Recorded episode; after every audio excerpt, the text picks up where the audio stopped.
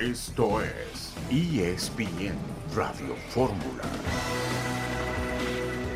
América significa nuestra victoria por lo duro, complicado. Creo que nos quedamos en ese error, nos quedamos eh, pensando en lo que había pasado y quedaban muy pocos minutos y sabíamos lo que podía pasar con el rival.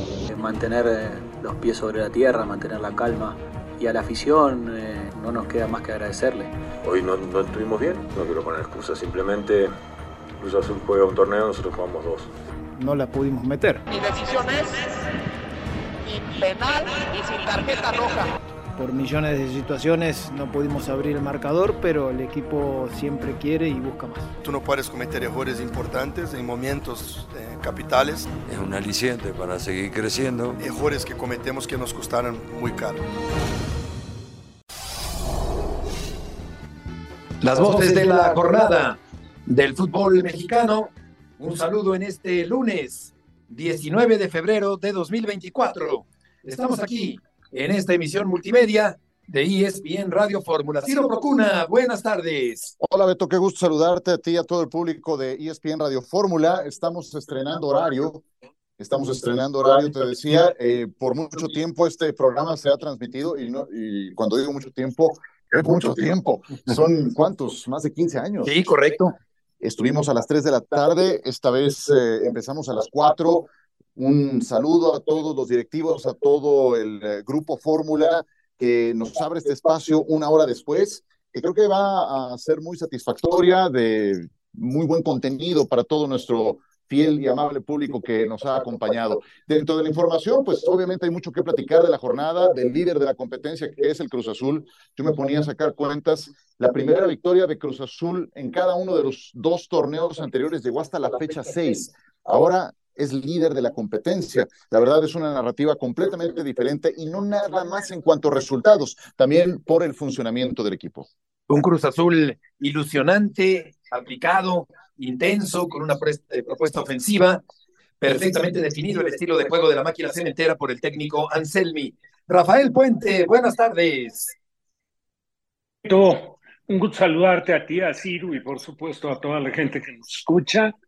Y bueno, pues agradeciendo también de la mano de Ciro, no todo el tiempo yo he estado, pero bueno, en diferentes etapas me ha tocado participar, pero son muchos años y encantado de estar y de comentar, ¿no? Empezando por lo de Cruz Azul, que es, la verdad, sobresaliente el trabajo que ha hecho Anselmi en el tiempo que lleva, en el corto tiempo, y lo que ha asimilado el plantel en todas sus funciones de lo que pretende el técnico y la respuesta del público, ¿no? Están encantados, esperanzados. Es temprano todavía, pero van por muy buen camino. Y el tema de América, ¿no? Que por un lado se destaca mucho la derrota de América, pero pues yo creo que hay que destacar por encima de la derrota lo que hace Pachuca, ¿no? Que hace un trabajo también espléndido Almeida, un equipo muy, muy joven, el, yo creo que el más joven que hay en Primera División, y lo que sea de cada quien, que bien dominan el tema, mucho para platicar, Beto y sí. Correcto, en poco tiempo Anselmi le ha dado forma al equipo cementero. Vamos a la primera pausa y volveremos enseguida en ESPN Radio Fórmula.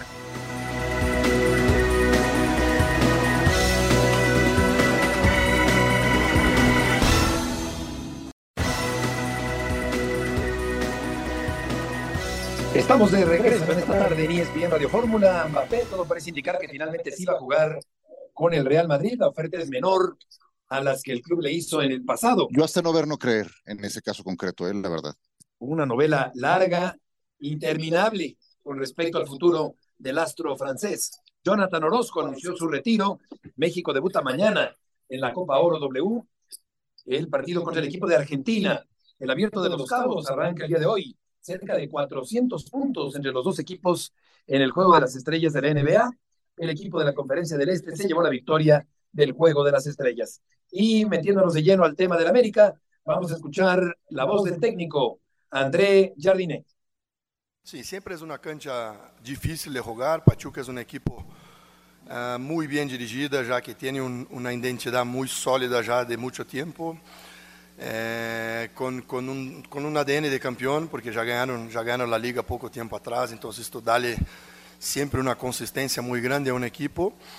y compete mucho. Es un equipo que es muy, muy intensa, que presiona muy bien, que tiene jugadores siempre muy, muy potentes, muy intensos.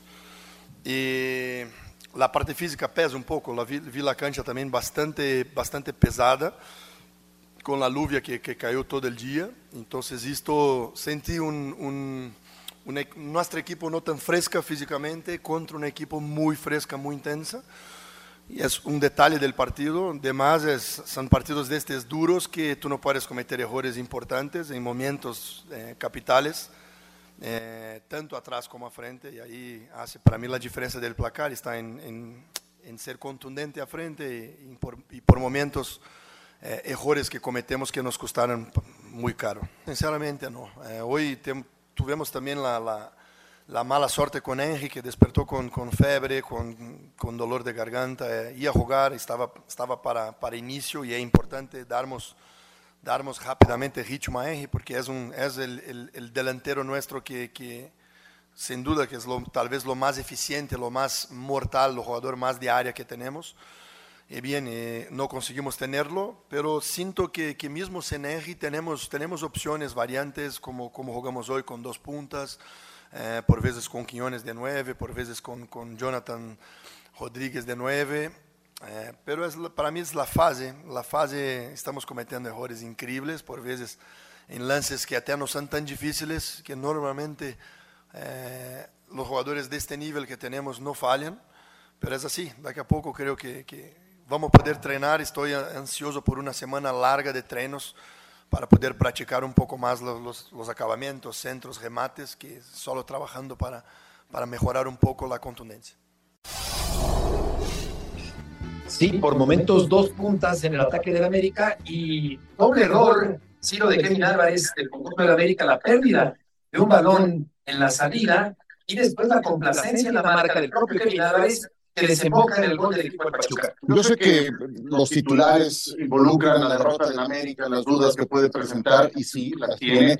Me cuesta trabajo destacar a alguien del América que haya dado un buen partido. Creo que Dil Robson deja mucho que desear en su primera titularidad, también es así que es relevado. Y que Brian Rodríguez, que entra en su lugar, es el primero en incidir en el partido para lograr eh, con una asistencia suya el gol del empate. Pero yo no quisiera dejar de señalar lo bien que jugó el Pachuca. De verdad que eh, mucho cuidado con el Pachuca. Eh, vuelve a tener producción de su semillero, sus laterales, González y Sánchez por la izquierda y por la derecha lo hicieron realmente bien.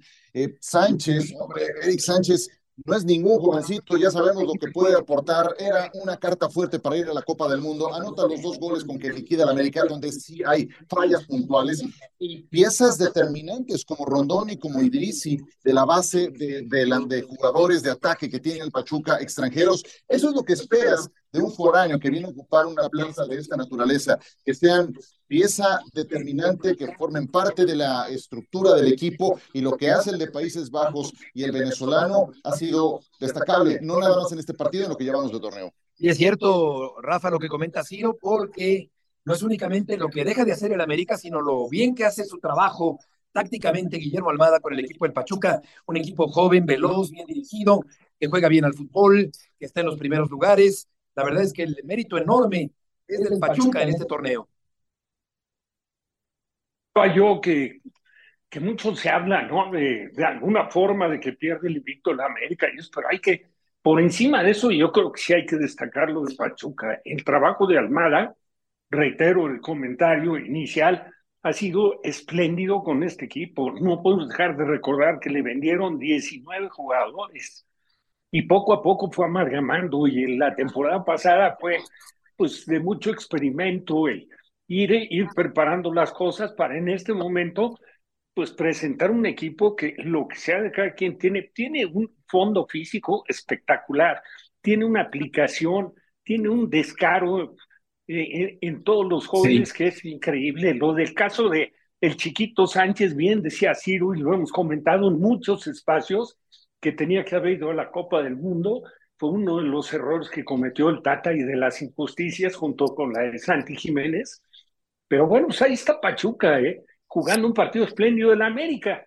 Había sido dominado de arranque, se le complicaba muchísimo la salida, perdía frecuentemente la pelota, tenía insinuaciones Pachuca, Y sin embargo, la primera gol la tuvo el Calicita, entrando por izquierda, una pelota que lo sorprende en un contraataque y termina buscando definir al segundo poste, al poste largo de pierna derecha y salió apenas. Pero si te pones a ver, en términos generales, Pachuca lo superó en todo sentido al América. Sí, de acuerdo. El América sí encontró un poco de profundidad con el ingreso de Brian Rodríguez, para mi gusto, que, que fue el que provocó la jugada del gol del empate, entrando por el costado izquierdo. Pero pues ahí está el, el trabajo de Almada, la respuesta de estos jóvenes, que es, pues para el fútbol mexicano es muy, muy alentador, ¿no? Y debe de ser, pues, figura como para que todos los equipos busquen imitar ese trabajo que está cumpliendo Pachuca Sí. la mano de Almada. Derrotados y agripados. Marcelino Fernández, gusto en saludarte.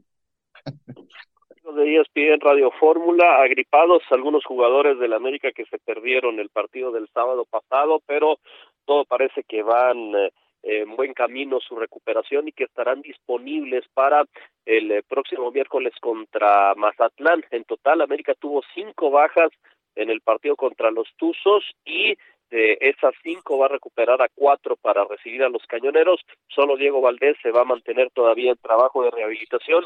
El chileno ya está realizando entrenamientos en cancha, pero todavía no por completo al parejo de sus compañeros y, eh, se le va a cuidar, no se le va a arriesgar contra Mazatlán porque la intención del cuerpo técnico es tenerlo para el fin de semana cuando el América reciba a Cruz Azul. De los otros cua- cuatro jugadores, Néstor Araujo se tenía pensado que fuera el sábado con la categoría sub-23 para ir tomando minutos y ritmo. Ese plan se retrasó y será ahora contra Mazatlán, así que Jardine tendrá disponibles a eh, Cáceres, a Richard Sánchez y también a Henry Martín para el partido del miércoles contra Mazatlán.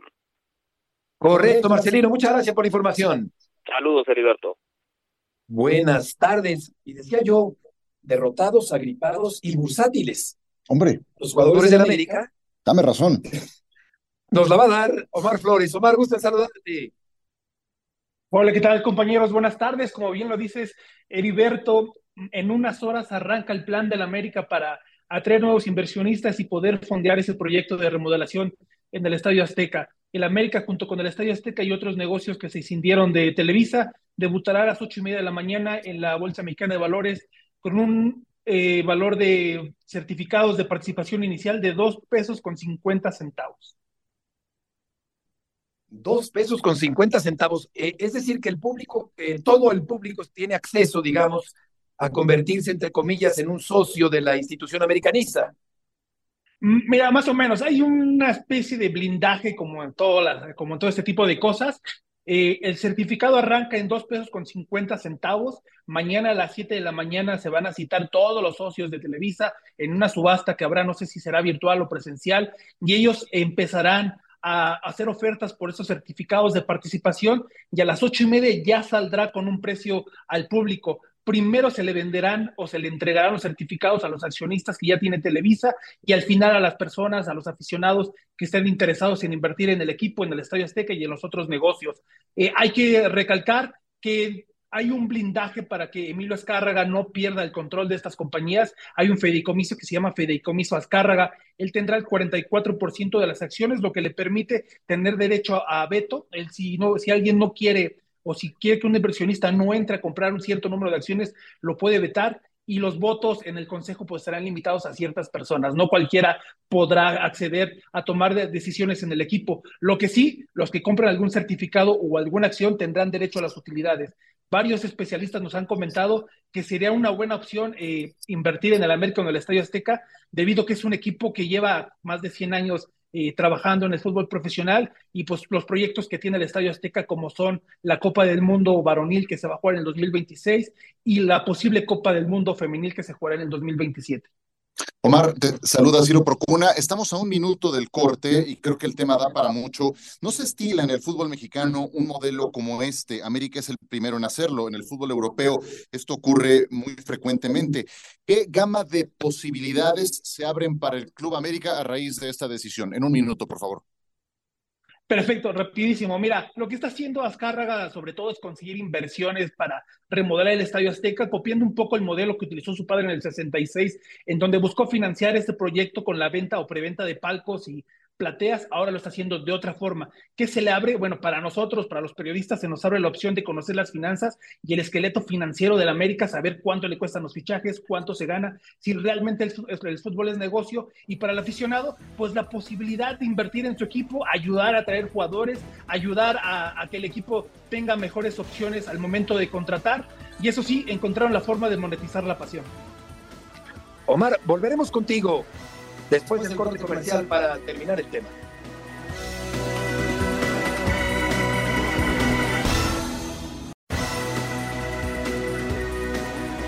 De regreso en ESPN Radio Fórmula, Puente, Procura y Murrieta, en esta tarde, en el nuevo horario de las 4 de la tarde de nuestro programa de ESPN Radio Fórmula.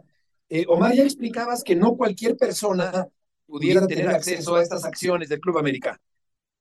Sí, como se los mencionaba, en un principio no cualquiera puede tener eh, acceso a las acciones de Club América. Primero van a ser los socios o los inversionistas que ya están en Grupo Televisa. Ellos tendrán preferencia el día de mañana. Hay varias series. En estas series se venden diferentes tipos de acciones que te dan derecho a voto, te dan derecho a, a participar en juntas, a tomar decisiones.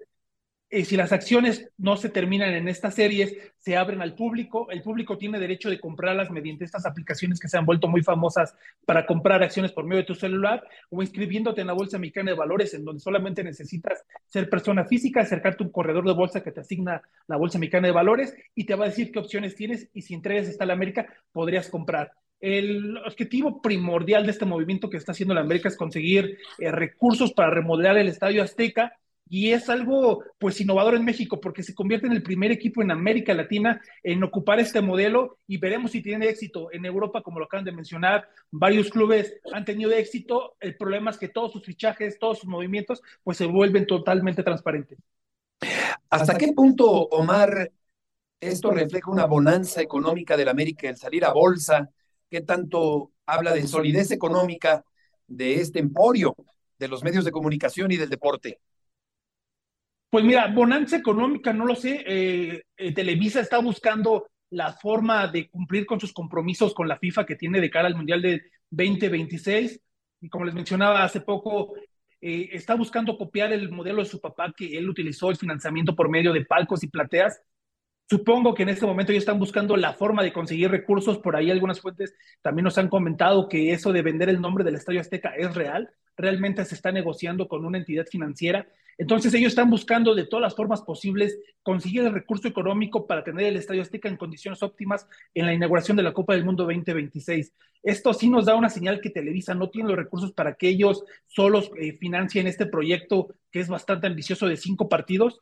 Sin embargo, también eh, al final es una empresa está buscando ganancias. Si le sale, prácticamente tienen eh, un mercado de 30 millones de aficionados en México y gente cercana al club nos ha dicho que el objetivo principal son los aficionados que tienen en Estados Unidos, que son alrededor de 10 y 20 millones, porque ellos están acostumbrados a invertir sus ahorros en la bolsa de valores, donde también el América estaría.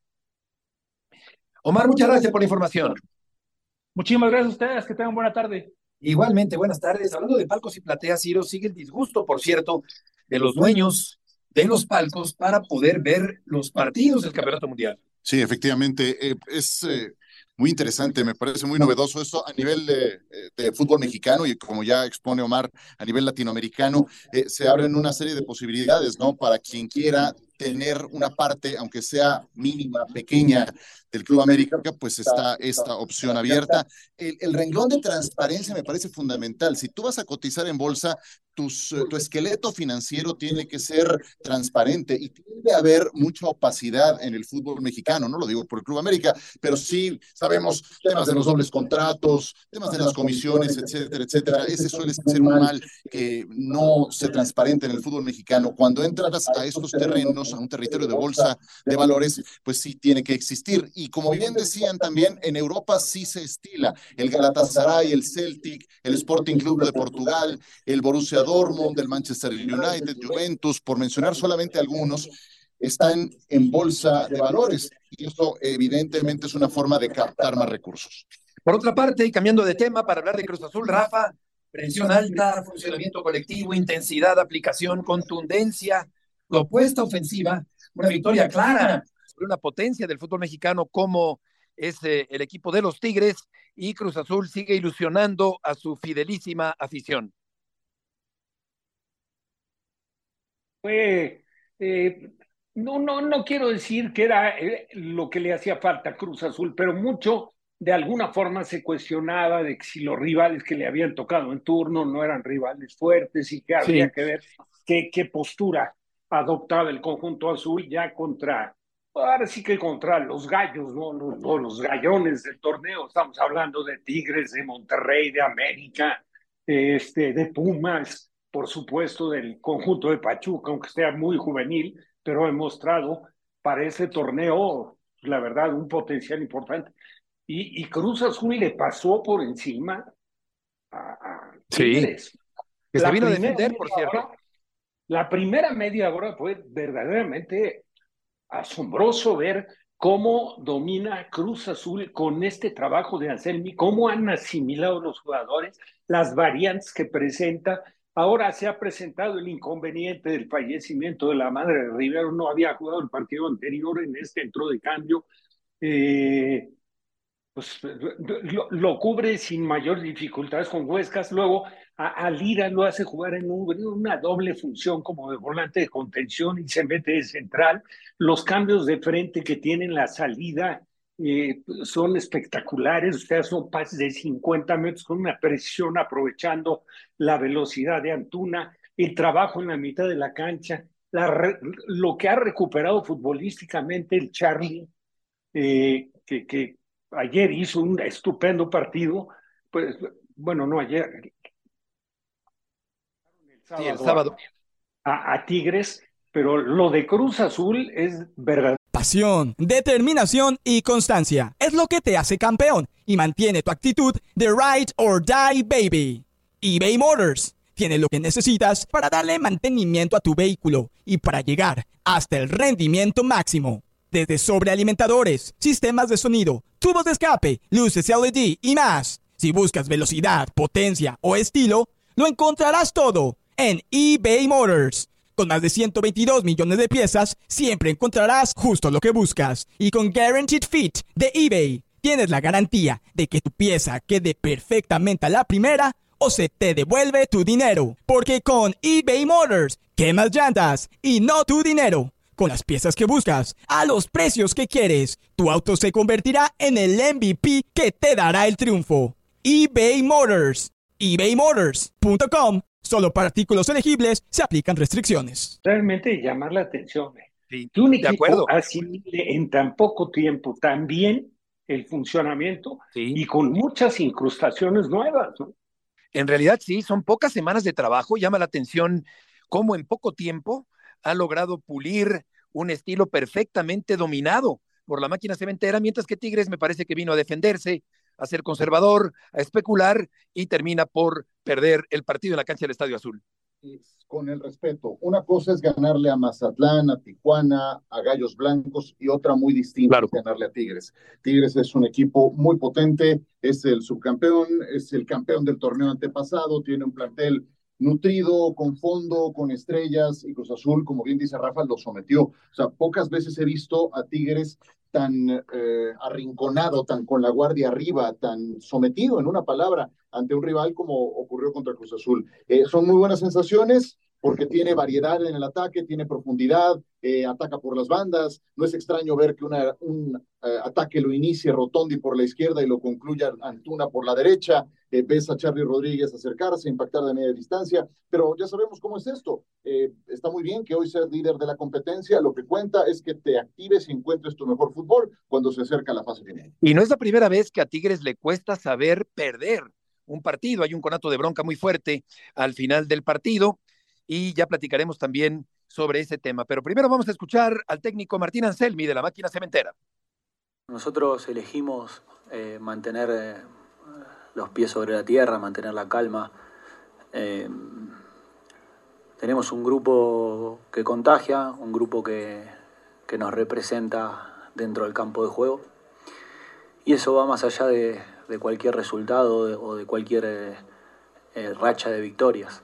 Eh, estaría diciendo lo mismo si, si no se hubiese dado el triunfo hoy, porque al final nos costó encontrar el gol. Pero lo importante es que el equipo dentro de la cancha juegue como, como entrenamos, eh, sin importar el rival que está enfrente, que, que sin lugar a dudas el de hoy es uno de los rivales con más jerarquía de la liga. Entonces, y a la afición eh, no nos queda más que agradecerle. Ellos son los que me, empujan a ser cada día más valiente, porque eh, así me lo piden toda la semana y, nos dan ese, ese empujón para, para repetir esfuerzos, para ir con intensidad, para presionar, para pensar siempre en el arco rival. Y bueno, es una alegría para ellos también.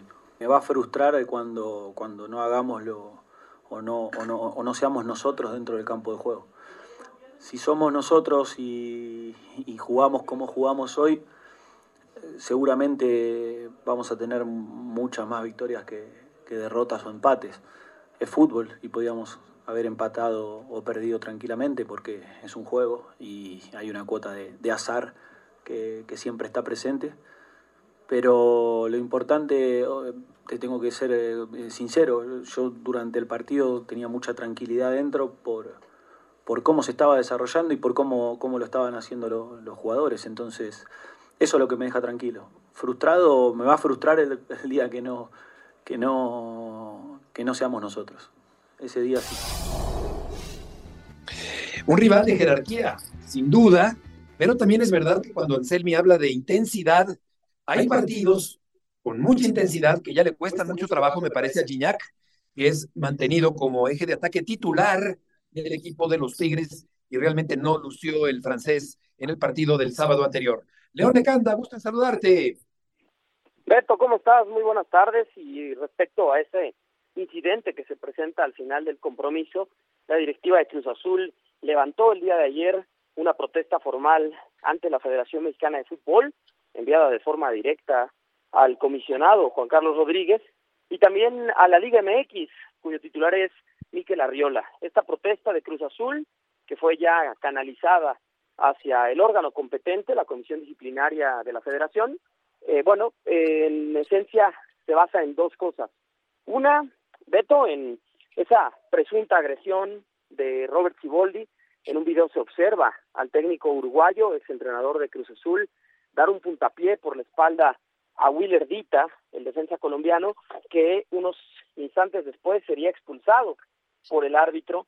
Eh, y bueno, Beto, justamente esta situación obviamente provoca, provoca que, que los ánimos se calienten ahí en el terreno de juego.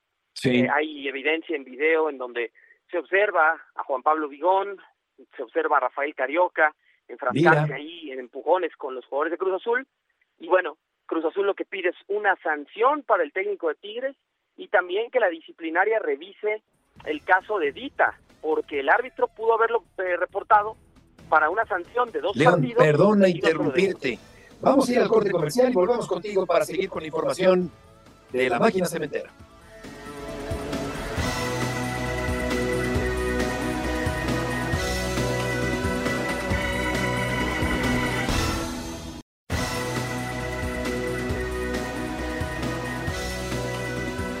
Aquí estamos de regreso en ESPN Radio Fórmula, nuevo horario de las 4 de la tarde. Y seguimos contigo, León.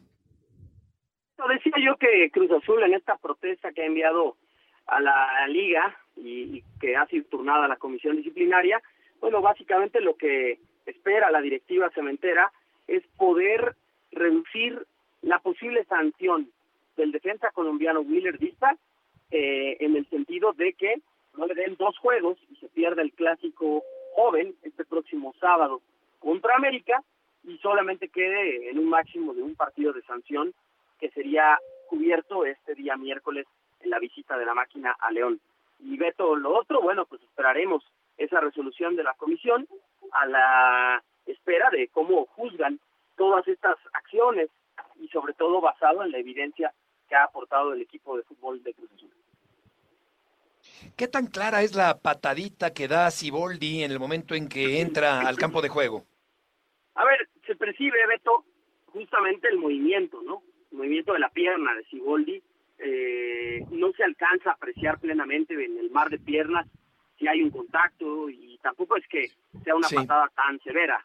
Eh, pero bueno, eh, digamos que después de lo que sucedió en el partido entre Cruz Azul y Tijuana del día 30 de enero y la dura sanción al director deportivo Iván Alonso de una multa cercana a los 250 mil pesos y un mes de suspensión, pues Cruz Azul ahora quiere levantar la voz y ser escuchado por la disciplinaria, mientras el equipo en la cancha, y lo escuchaba atentamente en el bloque anterior, Beto, la realidad es que se ha ganado a pulso en siete jornadas ser el líder general y con esta racha de cinco victorias consecutivas, de las cuales una es contra uno de los equipos protagonistas del torneo, que es Tigres.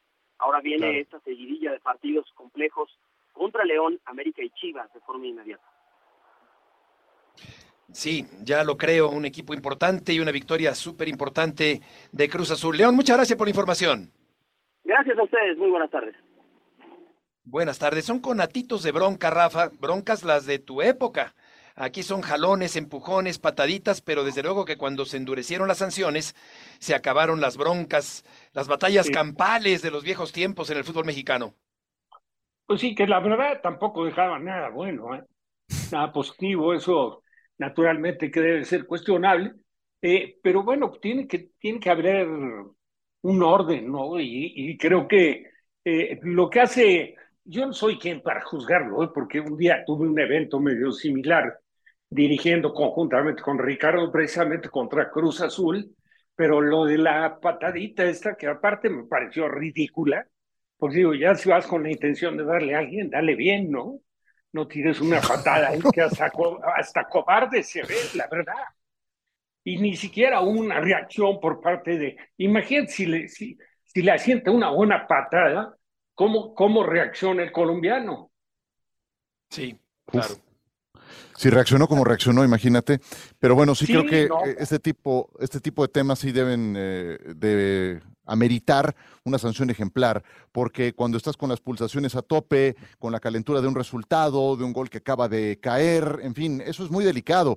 Eh, ese, ese se convierte en un caldo de cultivo para que todo estalle y para que escale hacia un nivel superior. Y lo que hace que eso no ocurra son las sanciones y tiene que ser ejemplar. No traigo nada absolutamente en contra de ningún equipo, pero quien cometió una infracción sí debe de ameritar un castigo ejemplar. A mí en el momento de la roja, Ciro, me pareció que se estaba haciendo expulsar absurdamente Dita, que se había ganado una tarjeta amarilla minutos antes, viene la segunda amarilla para el jugador eh, sudamericano del conjunto de la máquina cementera, pero también hay que tomar en cuenta, Ciro, lo que le dice después al árbitro.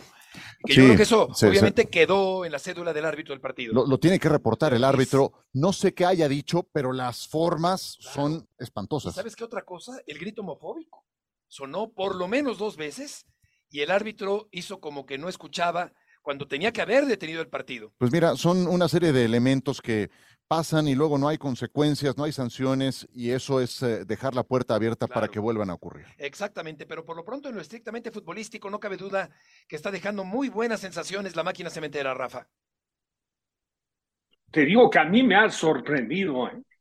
Digo, he tenido la oportunidad de dirigir no mucho tiempo y por supuesto que sin éxito, pero, pero sé de la dificultad que conlleva el que un equipo te asimile para jugar como lo está haciendo Cruz y naturalmente con, con la convicción de que eso es lo que debes de, de, llevar a cabo, porque el equipo en parado asume riesgos importantes, nada más que ejerce una presión y una movilidad para aprovechar los espacios, para presentar variantes que da, da la impresión de que atrás está totalmente desprotegido, pero adicionalmente a cómo está jugando, tiene todavía el buen momento de Lira, lo que ha entendido Lira de esa función de entrada y salida entre, centra, entre líbero y contención, y la postura del portero. El portero domina con los pies. Muy bien, con los pies, claro. La verdad. Y cuando es exigido debajo del arco, tiene excelentes reacciones. ¿eh?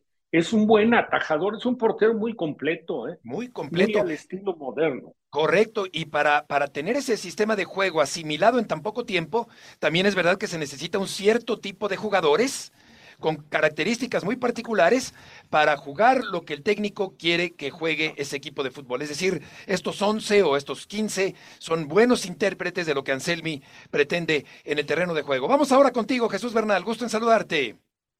Saludos, saludos Beto, compañeros, muy buena tarde. Pues aquí nos encontramos en las afueras de Verde Valle. Eh, el equipo de Chivas en unos instantes más viajará a la ciudad de Aguascalientes, donde este martes enfrentará a Necaxa en partido correspondiente a la fecha 9. Duelo adelantado porque será el próximo fin de semana cuando Chivas apenas tenga su duelo de, de la jornada número 8 ante la escuadra de los Pumas. Eh, un rebaño que llega después de haber empatado dos goles con el equipo de Mazatlán y con, con la incógnita ¿no? de lo que hará Fernando Gago para este compromiso. Se ha venido manejando con el tema de rotaciones cuando ha existido eh, los partidos a media semana, entonces eh, veremos el plan que tiene para mañana, pero ya aquí en Verde Valle, Beto, en cualquier instante el equipo comenzará a abordar el autobús que los va a llevar a, a la ciudad de Aguascalientes. Saludos Jesús, eh, no sé, estoy seguro que tuviste la oportunidad de ver las eh, reacciones, los comentarios de Fernando Gago. Entiendo que la forma en la que le sacaron el resultado en su anterior compromiso, pues eh, te, deja, te deja caliente, pero sí noté un tono diferente en la manera de responder sus preguntas. Saludos, Ciro, buenas tardes. Sí, la verdad es que quedó molesto. Eh, y, y, la pregunta del, del, colega pues tenía razón, porque en realidad durante toda la semana los partidos que Gago tuvo 2 a 0 se le complicaron. Se le puso difícil el de Juárez con el gol que cae, se puso complejo el del Forge también con el gol de último minuto y la cereza del pastel fue el empate a dos contra la escuadra de Mazatlán. Entonces eh, llamó la atención justo la forma de reaccionar de, del técnico ante esa situación, porque si bien venía de una, de una buena racha, pues lo dejó muy tocado el hecho de perder esa, esa ventaja de dos anotaciones contra el equipo mazatleco. Sin duda, eh, porque ha venido jugando bien el Guadalajara con movilidad y con eh, buen ritmo y con dinámica. Y a todo esto estamos eh, más allá de la mitad de febrero. ¿Para cuándo se calcula, se tiene ya más certeza con respecto al debut de Javier Hernández? Pues mira, Beto, lo están esperando para el mes de marzo. Eh, sería el partido contra Cruz Azul, el, el primer eh, enfrentamiento de este mes. Y ahí pudiera caber la, la posibilidad. Habrá que esperar las fechas porque sí son temas este, eh, luego delicados o complejos, el cuerpo médico va a esperar justo a que se cumpla este plazo de la lesión y, y a partir del mes de marzo pues ya pudiera él, él, regresar, pero habrá que esperar un poco hasta que se integre, porque todavía no está integrado al trabajo al parejo con sus compañeros. Jesús, muchas gracias por la información. Buenas tardes. Te noto ansioso por el debut de Hernández, Heriberto. Hombre, sobre todo porque ha sido larga la espera. Hombre llegó hace tiempo, se le presentó es ligamento como cruzado. platillo. Pero es que es una lesión de ligamento cruzado. Claro, claro. En realidad, esto me lleva a decir, Ciro, que eh, el Guadalajara ha contratado a un futbolista en rehabilitación, a un futbolista lesionado. Sí, sí, sí. Sí, y lo sabían. Convaleciente. ¿eh? Claro, sí, no, y lo sabían, no hay engaño en ese sentido, ¿no? Sabían la naturaleza de la lesión, el tiempo de recuperación correspondiente, y, y en ese sentido no hay engaño en el caso concreto de, de, Hernández, ¿no? Pero bueno, sí, creo que es una pieza que le va a funcionar al, al Guadalajara. Por ahora, manejo de partidos sí es algo que creo que tendrá que eh, ajustar que tendrá que reflexionar el entrenador, porque apenas no salen algunas cosas y ya vimos cómo reaccionó ante los medios en, en eh, eh, su comparecencia después del partido contra el Mazatlán. Ahí está el Guadalajara, hay cosas que me gustan de su funcionamiento, hay futbolistas que están tomando un segundo aire, caso concreto, Eric Gutiérrez, que establece claramente las molestias que tenía Facitis plantar la temporada pasada y así estaba jugando, eso es molestísimo, y el hecho de que ahora esté mucho más sano se nota en su rendimiento. Ya lo creo, vamos a cambiar nuevamente de tema para hablar con Rodrigo Fáez. Sí, Rafa. Perdón, Beto. Yo creo que tampoco se puede dejar de lado como para que se abra una pequeña investigación de lo sucedido en el túnel, ¿no? Sí, claro, porque aparte es bastante compleja, ¿eh? Desdoblan eh, los famosos gusanos en un momento en que resultan, Rafa, estorbosos para los técnicos y la gente que estaba ya a un costado de la cancha. No, pero el, el problema ya casi en vestidores. Cuando claro. ahí se enfrentaron, hubo, hubo realmente, sí hubo un sainete ahí entre jugadores de Mazatlán, jugadores de sí, Chivas y cuerpos técnicos. Sí, se ve a. Gago. discutir airadamente, después se meten algunos jugadores, una persona de seguridad le grita a otra que por qué no se meten allá a controlar, quita a los periodistas que están en esa zona, en fin, sí se armó también un sainete, como dice Rafa, al final del partido. Rodrigo, qué gusto nos da saludarte, ¿cómo está la situación de Mbappé y su posible llegada al conjunto del Real Madrid?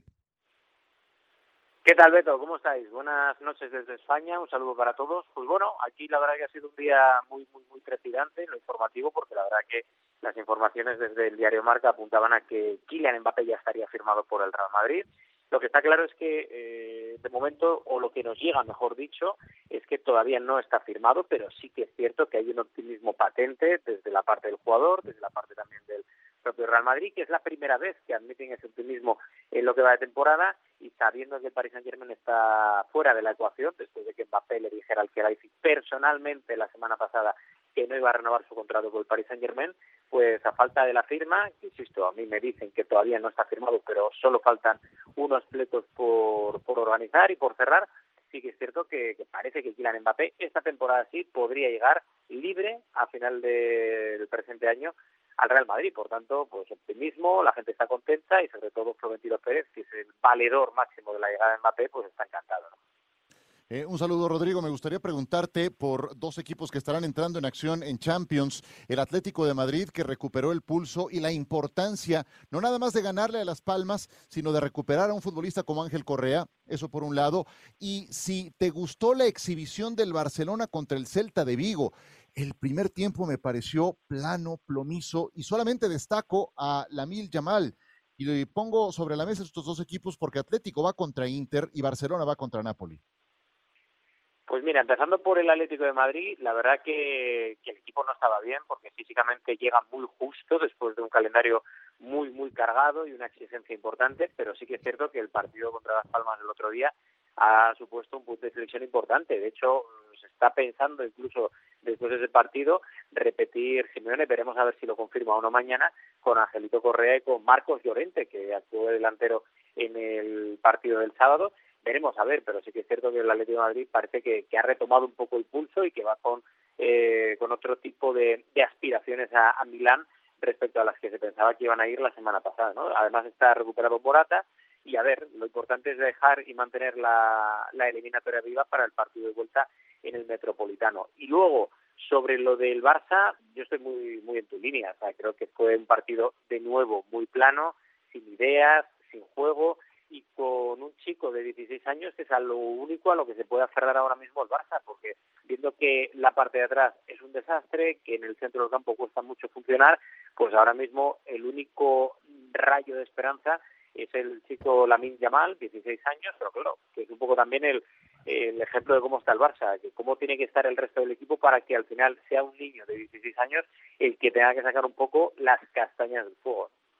Una más, Rodrigo, de mi parte. Eh, el Real Madrid dejó un par de puntos en Vallecas, pero el Girona no pudo ganar en San Mamés. No es fácil ir a derrotar a esta versión del Athletic Club de Bilbao. Eh, se mantiene una diferencia de seis puntos. El Barcelona ganó contra el Celta, lo que ya mencionas. ¿Hay liga o no hay liga según tu perspectiva?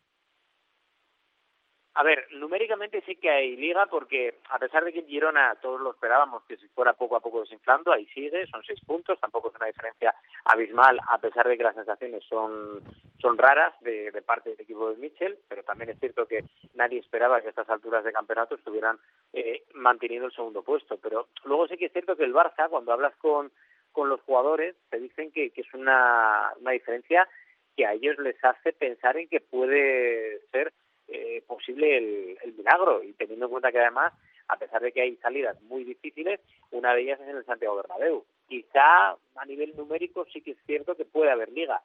El tema luego ya es el de las sensaciones que las sensaciones tanto de Barça como de Girona pero sobre todo el Barça no son buenas porque da la sensación de que hay un agotamiento general.